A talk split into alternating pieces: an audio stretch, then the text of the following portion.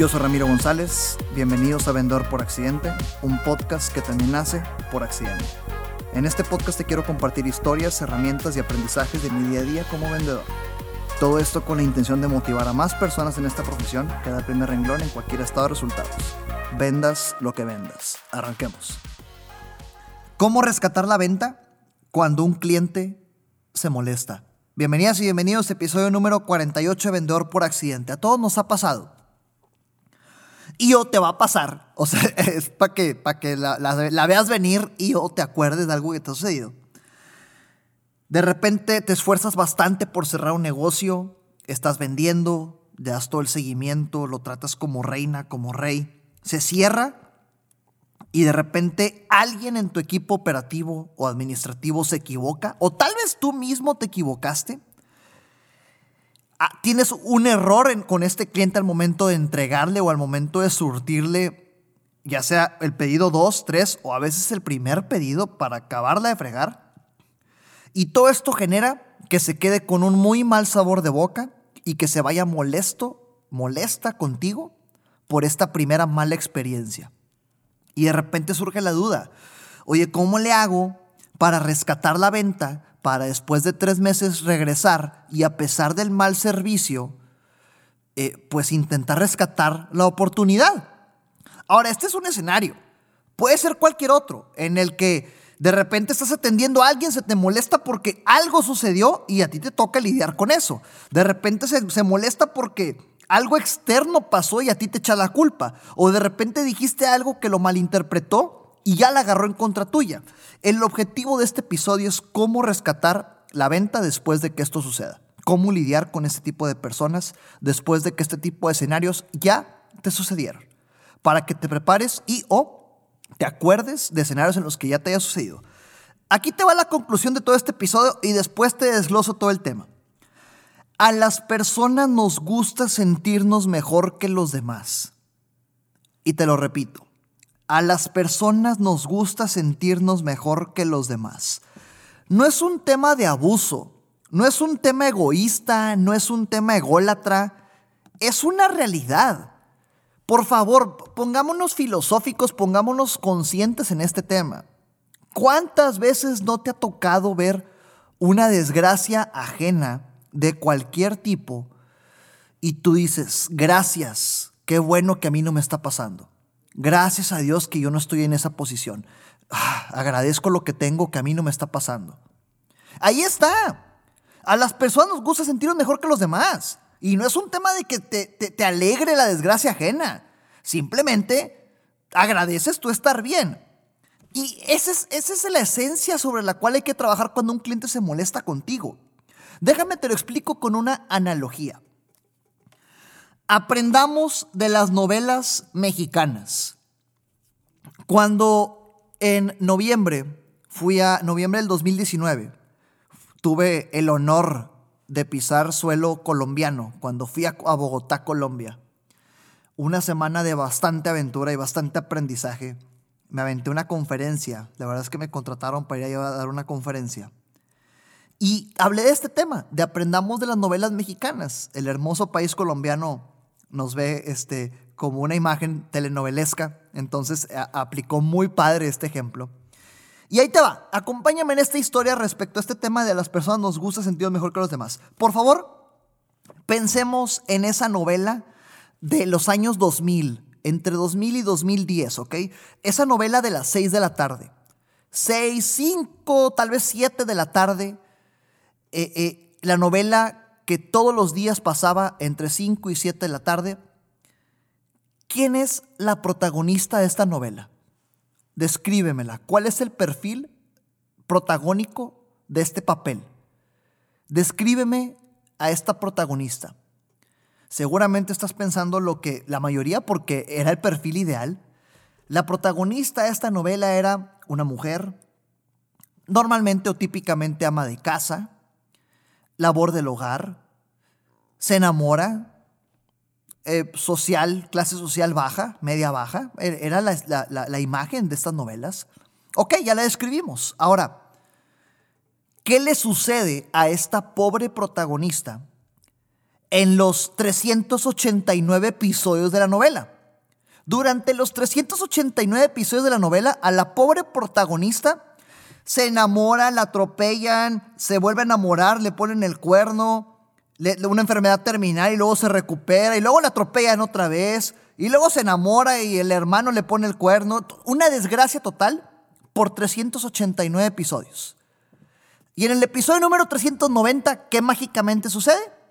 Esta mujer encuentra al príncipe azul, se enamora, sale de todos sus problemas, al final un atardecer con una música romántica y créditos y todos felices y contentos. Pero oye, ¿te diste cuenta de lo que hizo la productora y la casa productora durante 389 episodios contigo como espectadora, como espectador?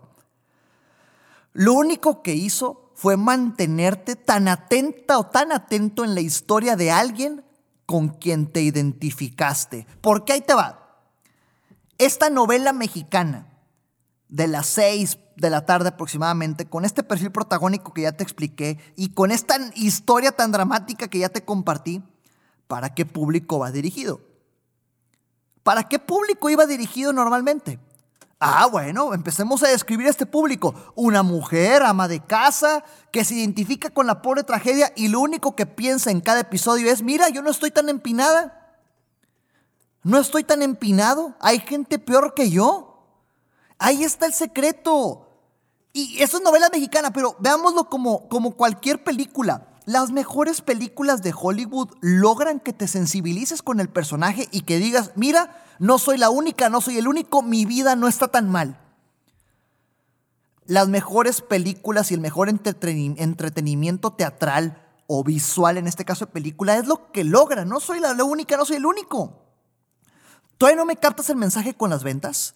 Déjame te lo comparto de una manera más puntual en cómo esto tiene que ver con ventas.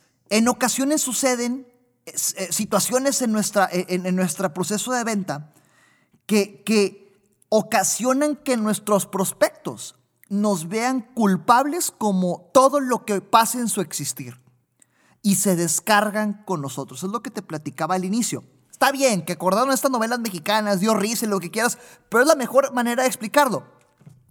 Nos ha pasado, y si no te ha pasado, te va a pasar, que llega un cliente contigo y te culpa de todo lo que le ha sucedido en su vida.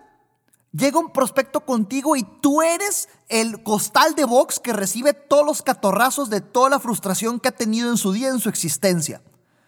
Y tú ni sabes ni por qué, pero los golpes están viniendo. Aquí es donde aplica. A las personas nos gusta sentirnos mejor que los demás. Aquí es donde aplica. Acuérdate que cuando tú ves una desgracia ajena, dices, agradeces que no te esté pasando lo que está pasando es la misma esencia. En ventas vamos a llamarle tírate al chiquero. Embárrate en el piso, tírate al piso. Tú eres el culpable, tú eres el responsable, tú te tienes que responsabilizar de toda esa desgracia que está sucediendo en la vida de tu prospecto. Ojo, no estoy diciendo que aceptes culpas, ¿ok? No estoy diciendo que aceptes que tú rompiste, tampoco estoy diciendo que aceptes que tú hiciste o que aceptes que tú no hiciste. Te estoy diciendo que te responsabilices de su sentir, que te hagas responsable de este mal entendido, que te hagas responsable de que tu prospecto se sienta de esta forma. Entonces, aquí es donde aplica, tírate al piso, embárrate de lodo, tírate al chiquero, tú eres el responsable, tú, tú, tú y tú. Déjame te cuento un ejemplo. Ok, el ejemplo es porque ya te conté la analogía de las novelas mexicanas, ya te conté el objetivo de Hollywood y el éxito de las mejores películas de Hollywood y ya te conté en qué tipo de escenarios en las ventas hay que aplicarlo. Aquí te va el, el ejemplo rápido de un servidor que, que, que le tocó vivir en las ventas, ¿ok? Esto fue hace poco menos de nueve años, cuando yo estaba vendiendo tapas y tapones plásticos para diferentes industrias.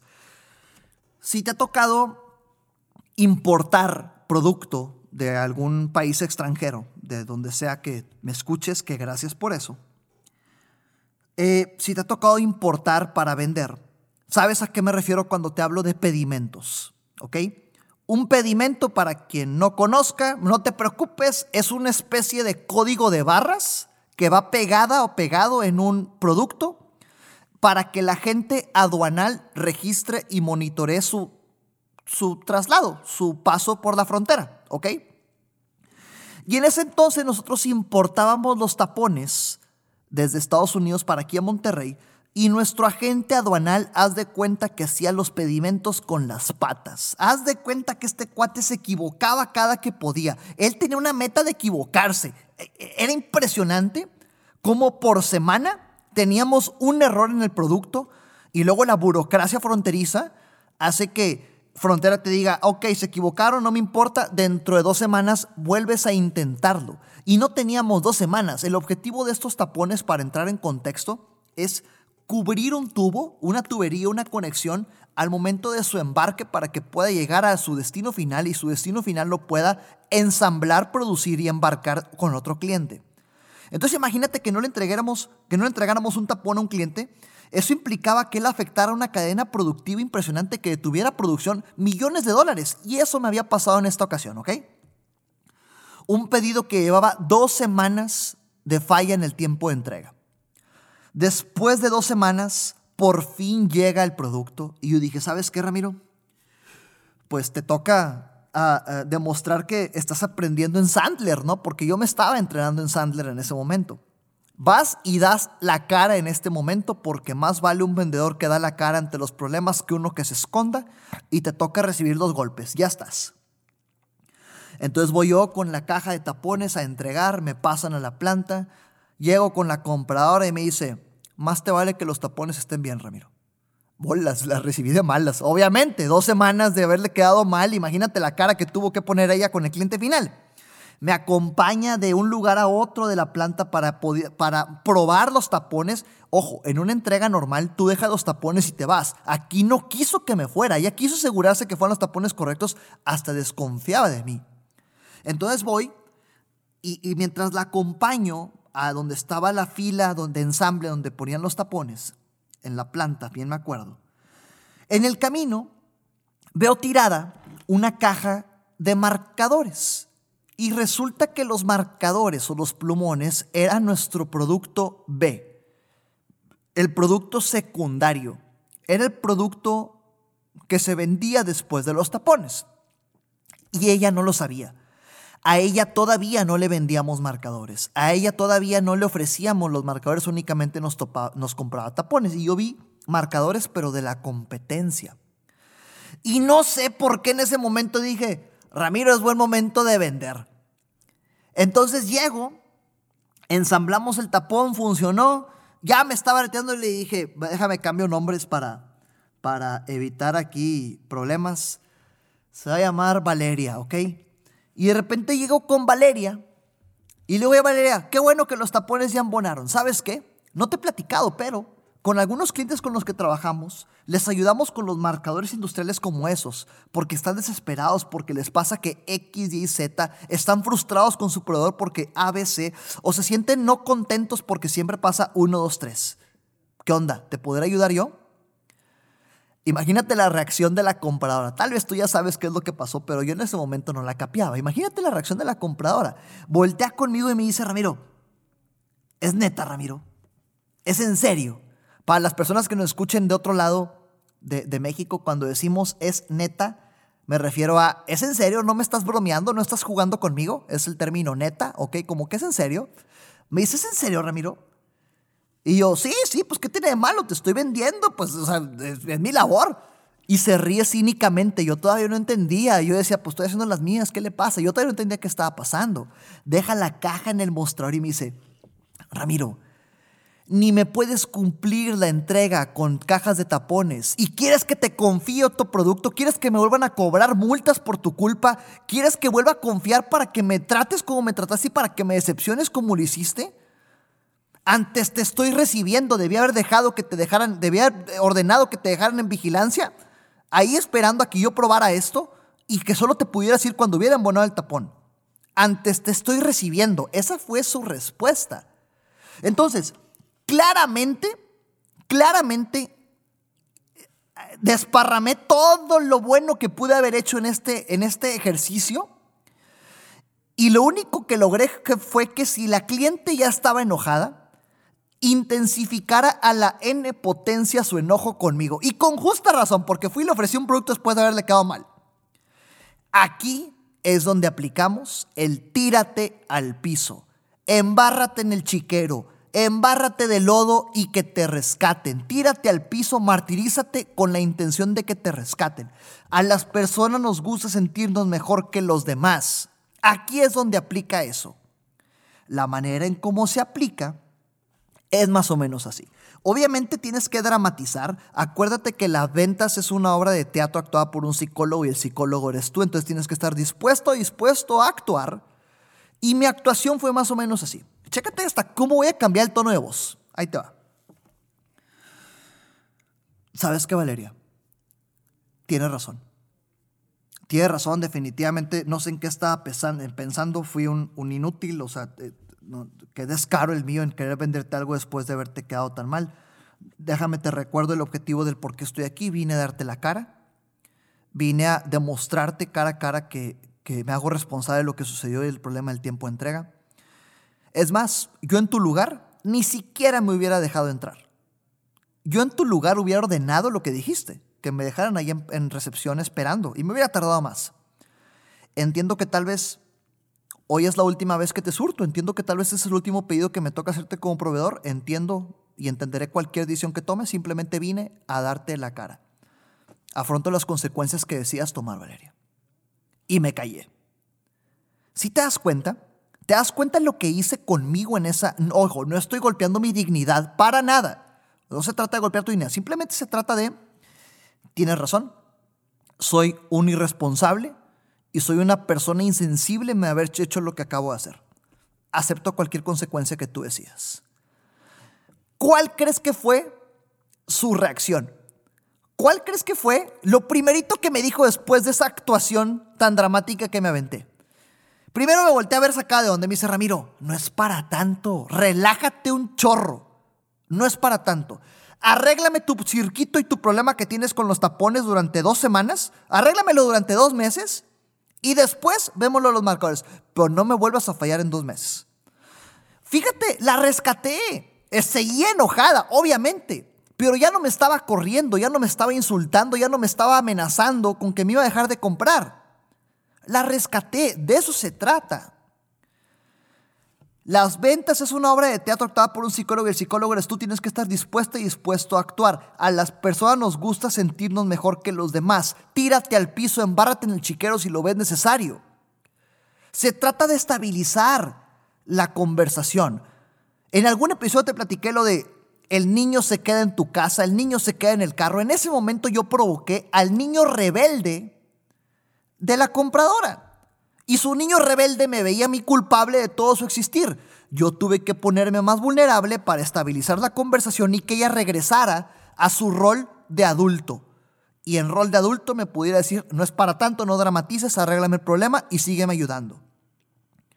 Tírate al piso, embárrate el chiquero, aprendamos de las novelas mexicanas, aprendamos de Hollywood, a las personas nos gusta sentirnos mejor que los demás. Esta es la conclusión. De esta forma puedes empezar a rescatar las ventas cuando un cliente se moleste por algo que hayas hecho o por algo que no hayas hecho. Ten presente que tú eres el responsable o la responsable de todo lo que suceda y no suceda en cada interacción de venta, porque ese es tu papel. Bienvenida y bienvenido a las ventas. Ante un ataque, retírate. Conclusión, ante un ataque, retírate. No hay nada más difícil que pelear con alguien que no lo está haciendo. Y cuando un cliente quiere pelear contigo, si tú te retiras, dejarás de pelear y no hay nada más difícil que pelear con alguien que no lo está haciendo. Ante un ataque, retírate. Conclusión del episodio número 48 de Vendedor por Accidente. Qué honor y qué gustazo que estamos a punto de cumplir un año de semanas consecutivas grabando este material para ti. Gracias por estarme acompañando. Realmente te lo, aprecio bastante, muchísimas gracias y espero seguir aportando en tu mundo y transformando tu vida con habilidades de venta y con mis experiencias que espero te puedan servir y mejorar tus competencias y hacerte ganar bastante dinero que pasa estamos aquí. Bueno, muchísimas gracias. A cuidarnos. Recuerda que nada de lo que escuchaste aquí sirve de algo si no lo ejecutas. Gracias por escucharlo. Comparte para llegar y motivar a más personas. Sígueme en redes sociales como arroba Ram A en Facebook, Instagram, YouTube y LinkedIn.